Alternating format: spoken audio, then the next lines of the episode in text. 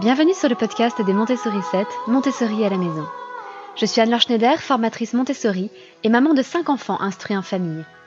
Ma mission, c'est d'aider les parents, les assistantes maternelles, bref, tous ceux que dans notre communauté nous appelons des souricettes, à mettre en pratique la philosophie Montessori chez eux, avec leurs enfants ou les enfants qu'ils gardent. Dans ce podcast, nous parlerons donc de pédagogie Montessori, mais aussi de discipline positive, d'instruction en famille, ce que l'on appelle aussi l'école à la maison, de co-schooling et de bien d'autres choses encore. Le thème d'aujourd'hui m'est venu très récemment. J'ai commencé à me poser la question de pourquoi l'artisanat, les loisirs créatifs et l'art de manière générale prenaient à la fois si peu de place et autant de place dans nos vies aujourd'hui. Je m'explique. La plupart des personnes s'accordent à reconnaître que l'art est quelque chose d'important. Et l'art n'a jamais été aussi accessible qu'aujourd'hui. On l'a vu pendant le début de l'épidémie, de nombreux musées ont mis en ligne leurs collections et d'un simple clic de souris, on pouvait accéder aux plus beaux tableaux du monde. Même au-delà de ça, si vous tapez sur Internet euh, Joconde, les noces de Cana de Véronèse, l'image apparaît immédiatement. Et l'art le plus beau dans l'art, ce qui, les œuvres les plus sublimes qui soient au monde, sont donc à la portée de tous aujourd'hui. Et cet art commence à se généraliser, à se banaliser et à prendre une place qui n'est plus la même qu'autrefois. On peut avoir l'un des plus beaux tableaux du monde comme fond d'écran sur son ordinateur. On peut avoir un poster dans sa chambre, imprimé bêtement sur du papier, on peut envoyer une carte à quelqu'un simplement en imprimant le tableau d'un peintre connu. Autrefois, cependant, c'était toute une expérience de rencontrer ces tableaux, de les observer. Il n'y a que les familles les plus riches qui pouvaient se permettre d'aller dans les musées s'ils n'étaient pas juste à côté de chez eux. Et il était de tradition pour les enfants des familles nobles au XIXe siècle, et même bien avant cela, déjà, déjà depuis la Renaissance, d'aller faire un tour d'Europe ou d'aller au moins en Italie et en France pour les, les nobles qui ne vivaient pas en France, pour découvrir la richesse de l'art européen, et en particulier la richesse de l'art de la Renaissance italienne et la richesse de l'art français. On le voit encore dans, des romans, dans des films où les, les jeunes nobles font un périple en Europe pendant six mois, pendant un an. Et on voit que cela a marqué beaucoup de grands auteurs et de grands artistes. Ce voyage initiatique pour découvrir l'art, c'est-à-dire la peinture, la musique, la sculpture, l'architecture, de notre culture européenne, ce que notre culture européenne avait de mieux à offrir. C'était généralement une véritable découverte et quelque chose qui changeait profondément ces jeunes personnes, ces jeunes hommes et ces jeunes femmes. Aujourd'hui, on pourrait se contenter d'organiser une visite guidée du Louvre pour la classe de troisième. Et je me demande, je me demande si la rareté, le côté exceptionnel de ces voyages initiatiques ne contribuait pas à ce que ces jeunes fassent plus attention à l'art, lui accordent plus de respect, mesurent davantage la valeur de cet art. Aujourd'hui, on est tellement habitué à un standard de beauté qui est extrêmement élevé, c'est-à-dire au standard de beauté de, Léonard de Vinci ou de Raphaël, que la peinture d'un peintre du dimanche, l'aquarelle d'un peintre du dimanche, nous paraît tout de suite être une croûte. Et oui, certes, ça n'est probablement pas au même niveau qu'un grand peintre de la Renaissance italienne. Cependant, cette peinture a de la valeur, et il y a, chez les amateurs, ou chez les professionnels qui n'atteignent pas le niveau de Raphaël, de bons amateurs et des amateurs médiocres. Mais on n'est même plus capable d'apprécier ces nuances, puisque notre échelle est devenue beaucoup plus grande. Nous ne nous concentrons plus sur la peinture purement amateur et nous n'apprenons plus à discerner les nuances entre la peinture amateur. Nous nous concentrons sur la peinture de l'échelon amateur jusqu'à l'échelon du chef-d'œuvre absolu. Donc forcément, on ne voit plus les nuances et on méprise tout simplement la peinture qui n'est plus, euh, qui n'est pas à la hauteur de ces fameux chefs-d'œuvre. Et je trouve que c'est pareil pour à peu près tous les arts. Combien d'entre nous aujourd'hui sont capables de peindre une aquarelle? Ben, Je vais vous l'avouer très franchement, j'en suis absolument incapable. Combien d'entre nous sont capables de jouer d'un instrument de musique? Alors, sans doute un peu plus. Mais j'ai quand même fouillé les statistiques gouvernementales pour trouver quelques statistiques. J'ai dû les fabriquer un peu moi-même à partir des données existantes. En 2002-2003, j'ai trouvé une statistique qui indiquait qu'il y avait 12 élèves des écoles nationales de musique ou des conservatoires de musique pour 1000 jeunes entre 7 et 24 ans. Donc, pour faire simple, à peine plus d'un jeune sur 100 apprenait à faire de la musique. Et puis, en fouillant des statistiques un petit peu plus actuelles, euh, j'ai trouvé des statistiques de 2009 j'ai une progression des statistiques entre 95 et 2009. Donc, j'ai pu estimer à peu près combien d'élèves, si la, progression a continué de la même façon, combien d'élèves il pourrait y avoir aujourd'hui dans les conservatoires. Alors, la nomenclature a changé. On a maintenant des conservatoires à rayonnement régional, départemental et, et euh, au niveau de la communauté de communes ou de la commune. On a à peu près 175 000 élèves dans les conservatoires. On peut multiplier ce nombre par deux pour prendre en compte les écoles municipales agréées. Donc ça fait à peu près 350 000 élèves en musique, dans des écoles de musique ou des conservatoires, pour environ 10 400 000 jeunes entre 7 ans et 18 ans, qui pour moi sont quand même les, principaux, euh, la principale tranche d'âge représentée dans les conservatoires. Et donc ça représente 3,4% des jeunes. Donc aujourd'hui, à peu près 3,4% des jeunes apprennent à jouer d'un instrument. Et non, je ne vous ferai pas l'insulte de considérer que les trois notes de musique que l'on apprend à jouer à la flûte à bec au collège ou au lycée constituent un apprentissage de la musique. Ce que je regrette, c'est que c'est combien d'entre nous sont capables aujourd'hui de prendre un instrument et d'en jouer pour le plaisir de sa famille ou de ses amis? Très peu. Très très peu. Autrefois, c'était pourtant quelque chose de beaucoup plus commun. Il y avait dans à peu près toutes les familles quelqu'un qui jouait d'un instrument de musique. C'était quelque chose de qui faisait partie de la vie de tous les jours. Et si ce n'était pas un instrument de musique, tout le monde chantait. Mais vraiment, tout le monde chantait. Euh, quand on faisait la moisson dans les champs, tout le monde chantait. Quand on racontait des histoires à la veillée, tout le monde chantait. Quand on marchait, tout le monde chantait. Aujourd'hui, on est tellement habitué à une musique surproduite dans des studios qu'on chante beaucoup moins. Il n'y a guère que dans le scoutisme qu'on reprend l'habitude de chanter comme ça à longueur de journée. Et je l'ai remarqué aussi en, essayant euh, de, fredonner des chansons que j'aimais bien et que, j'écoutais. Euh, j'écoutais en particulier des chansons des frangines. Alors déjà, elles sont deux à chanter, donc c'est très difficile à reproduire toute seule.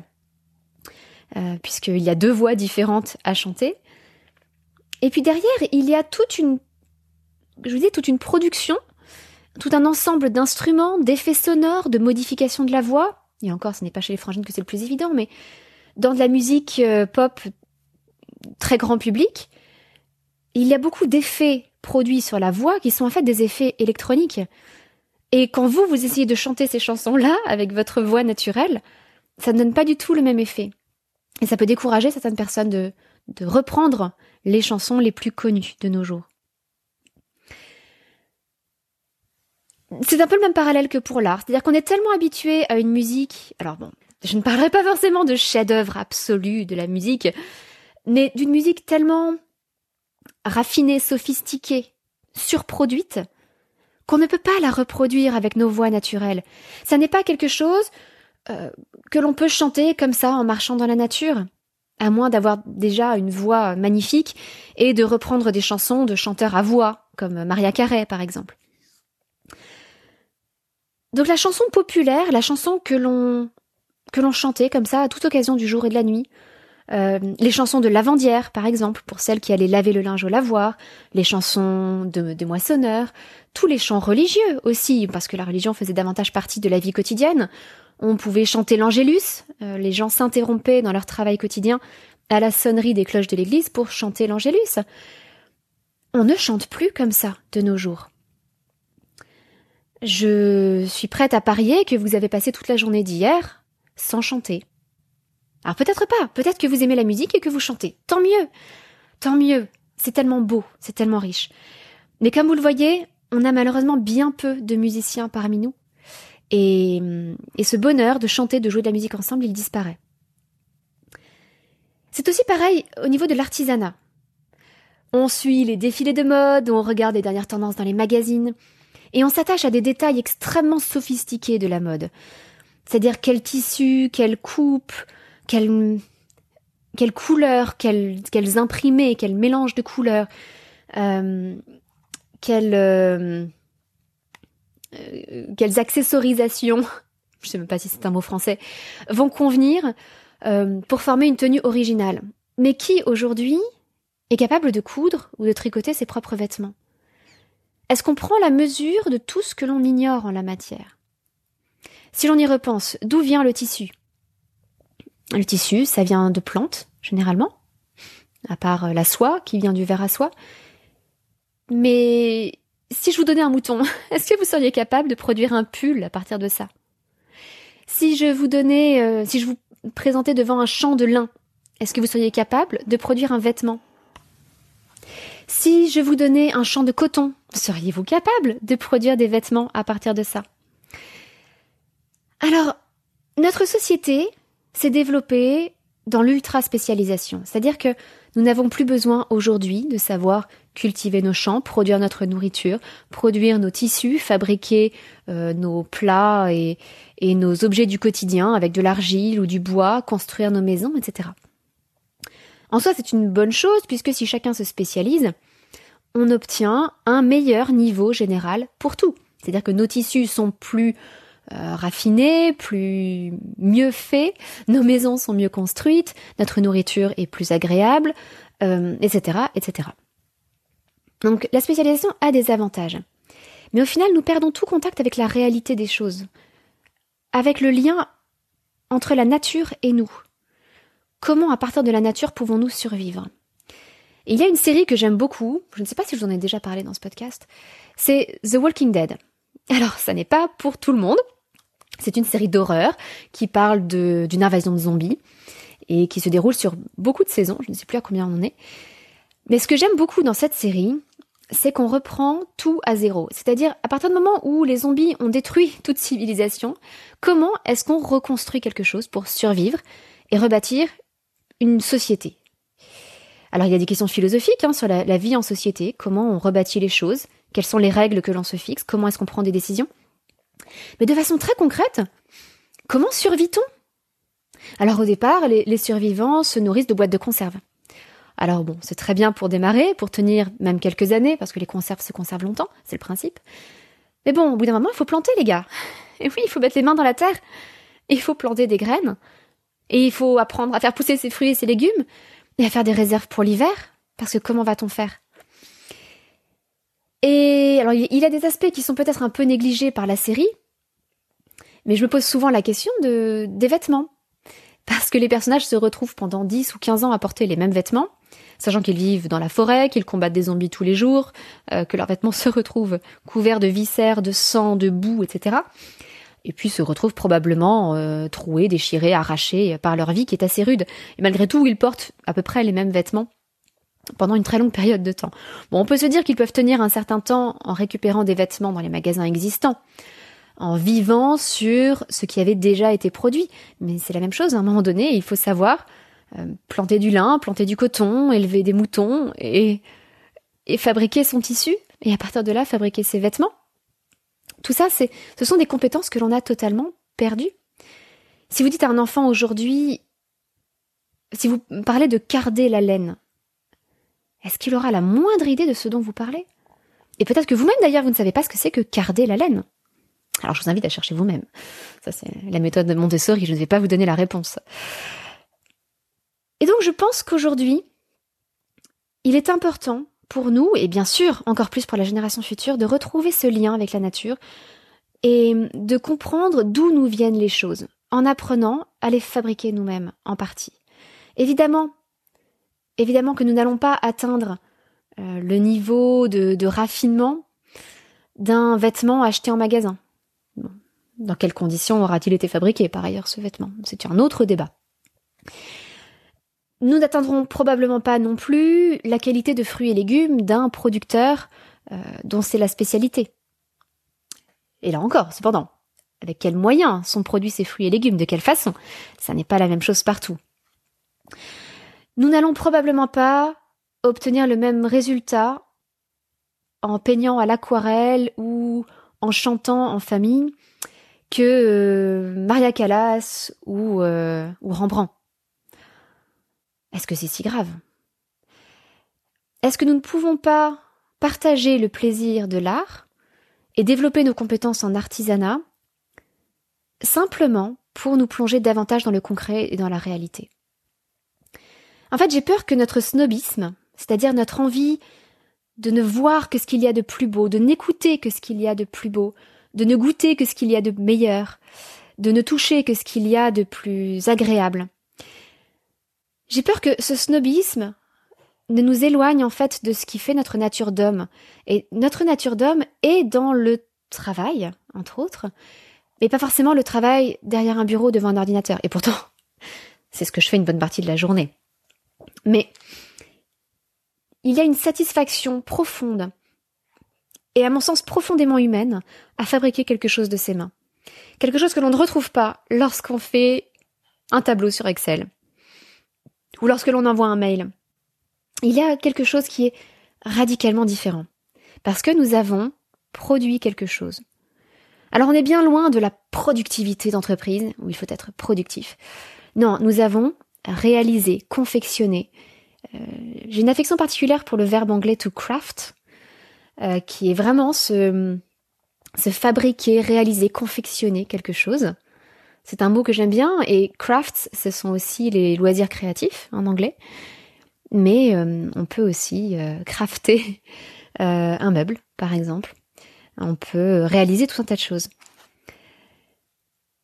Alors bon, il n'est jamais trop tard pour apprendre. Je trouve qu'il est toujours enrichissant d'essayer d'apprendre à faire quelque chose de ses mains, que ce soit le travail du bois. Vous vous rappelez peut-être qu'il y a quelque temps, j'avais fait un podcast sur le la réalisation d'une étagère Montessori. Nous avions fabriqué nous-mêmes, bon à partir de planches que nous avions achetées en magasin, mais nous avions quand même fabriqué nous-mêmes notre étagère Montessori. Et je pense donc qu'il est important de revenir aux sources, de revenir au lien avec la nature et au concret. C'est quelque chose que nous pouvons aussi partager avec nos enfants. D'autant plus que c'est un besoin assez fondamental pour eux. Je ne pense pas que ce soit un hasard si autant d'adolescents se mettent en scène sur TikTok ou Instagram ou YouTube en reprenant des chansons de stars et en faisant de la musique. Même s'ils ne représentent qu'une minorité, euh, je pense qu'il y a une envie de faire de l'art. Et qu'il y a donc à la fois ce besoin artistique qui est il me semble propre à l'homme. Je ne crois pas que dans la nature, chez les animaux, il y ait d'autres traces de sensibilité à l'art et de réalisation artistique. Alors que chez l'homme, c'est apparu il y a bien longtemps avec les, les, peintures murales, mais aussi les sculptures murales des grottes préhistoriques. Ou les petites sculptures comme la Dame de Brassampouille, par exemple. C'est quelque chose de profondément humain, et je pense qu'à l'adolescence, on le voit jaillir spontanément. Et on s'aperçoit aussi, quand les enfants ne sont pas, ou les adolescents ne sont pas, euh, ne s'emprisonnent pas dans des univers virtuels et dans des jeux vidéo, on s'aperçoit qu'ils sont souvent ravis de mettre les mains dans le cambouis et de faire des choses de leurs mains. C'est donc un âge merveilleux, l'enfance et l'adolescence, pour développer le travail des mains, l'art et l'artisanat. Et c'est un outil Montessori qui est extrêmement important. Dans la pédagogie Montessori, vous le savez, tout passe par les sens. On a un apprentissage qui est multisensoriel. Et le travail des mains est aussi important que le travail de la tête. C'est quelque chose qu'on a tendance à oublier souvent à l'école. D'ailleurs, ça m'a fait rire à la rentrée. Euh, quand j'ai demandé à, l'une de mes filles euh, ce qui était le plus important comme matière pour elle à l'école. Et si euh, le sport, c'était quelque chose d'important pour elle. Elle m'a dit non. Ce qui est important, c'est le français et les maths je me suis dit, zut, deux semaines seulement après la rentrée, ça y est, elle est formatée dans ce sens-là. Ah oui, le sport, c'est une matière si négligeable que ça? Combien de personnes qui réussissent brillamment leurs études, qui ont une situation financière euh, stable, voire très confortable, qui ont une très belle famille, qui sont heureux au quotidien, meurent à 40, 45 ans, 50 ans d'un AVC, d'un infarctus. Tout ça parce qu'ils n'ont pas pris soin de leur corps, qu'ils ont mal mangé, qu'ils n'ont pas fait d'exercice, qu'ils n'ont pas entretenu leur corps. Donc non, je ne considère pas que le PS soit une matière négligeable, bien au contraire. Évidemment, on n'a pas besoin d'y consacrer 6 euh, heures par jour. Il suffit d'en faire un petit peu tous les jours, mais non, prendre soin de son corps, c'est aussi important que prendre soin de son cerveau et que d'apprendre des formules mathématiques. Et pourtant, c'est une mathématicienne qui vous dit ça. C'est pareil pour les arts plastiques. L'art, ou, la musique d'ailleurs. L'art est important. C'est une, un besoin humain, une pulsion humaine de base. Alors évidemment, il y a la pyramide des besoins de Maslow. On a d'abord besoin de se sentir en sécurité, d'avoir suffisamment à manger, à boire, d'avoir un toit sur sa tête. Mais très rapidement, à partir du moment où la sécurité et les besoins physiques, physiologiques de base sont assouvis, on a besoin de plus. On a besoin d'art et on a besoin aussi de fabriquer des choses de ses mains pour être satisfait de soi-même. Il y a souvent dans les établissements, euh, les collèges et lycées américains, des, des cours sur le travail du bois ou des cours de mécanique, euh, des cours assez concrets. Et il n'y a pas si longtemps que ça, lorsque mon grand frère et ma grande sœur étaient encore à l'école, ils sont beaucoup plus âgés que moi, ils ont 14 et 17 ans de plus que moi, ils avaient des cours où ils apprenaient à faire un peu de couture, coudre un sac ou une housse de coussin, où ils apprenaient à faire un peu de cuisine, euh, où ils apprenaient à faire un petit peu de bricolage, un petit peu de travail de leurs mains. Et je trouve que cela manque terriblement aujourd'hui, sachant que les cours de techno sont souvent justement des cours de plus en plus de bureautique, de travail sur ordinateur, ou des cours d'électronique, ce qui n'apporte pas le, euh, le même contact, je dirais, avec les éléments de la nature. Donc dans la pédagogie Montessori, on insiste beaucoup au contraire sur ce travail des mains, à la fois pour ses vertus directes, comme je vous le disais, on a la satisfaction d'avoir accompli quelque chose, on a euh, le plaisir de toucher ces belles matières, mais aussi pour tout ce que cela produit indirectement. Les enfants développent la concentration, développent leur motricité fine, c'est excellent pour eux.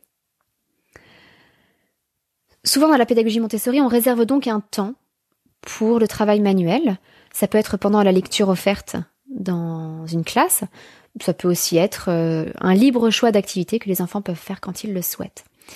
Et c'est une activité tout aussi valable, tout aussi valable que d'apprendre le système décimal ou la conjugaison.